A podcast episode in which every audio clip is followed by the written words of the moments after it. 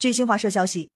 网上流传着一句话，叫“不做作业，母慈子孝；一做作业，鸡飞狗跳”。如今，辅导孩子做作业俨然成了部分家长的难心事。近日，重庆市渝北区一名婆婆就因为辅导外孙做作业，一时气急，竟然跑到嘉陵江边试图轻生。好在当地警方迅速寻人，成功将婆婆救了回来。三月二十六日十八时。重庆市公安局渝北区分局黄泥浜派出所接到一位女性居民报警，称自己的母亲与父亲在辅导孩子做作业的过程中产生了分歧。后来，母亲一时想不开，离家出走，疑似产生了轻生念头，但不知道目前具体在哪个地方，希望警方帮忙寻人。接到报警后，民警根据报警女子提供的零散信息，在数分钟内推断出老人最有可能前往的地方——江北区北滨二路盖兰溪。当日十八时二十分，民警赶到盖兰溪一带。通过沿江搜寻，果然发现一名老人正坐在嘉陵江边，而一米之外就是滚滚江水。千钧一发之际，渝北区民警与闻讯而至的江北区民警迅速制定周密计划，